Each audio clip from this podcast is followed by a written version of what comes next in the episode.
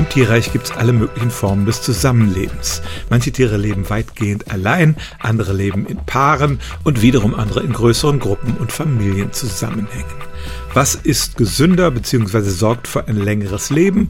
Im Januar erschien eine Studie, da haben Forscher fast 1000 Säugetierarten in diese drei Gruppen sortiert, also Alleinlebende, in Paaren lebende und in Gruppen lebende und haben dann geschaut, wie alt werden diese Spezies.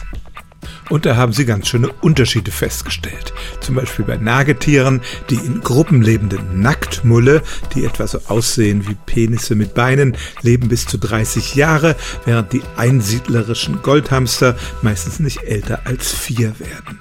Es ist wichtig, dass man da Tiere von ungefähr gleicher Größe gegenüberstellt, denn allgemein leben große Tiere länger als kleine. Die Vorteile des Gruppenlebens sind relativ offensichtlich.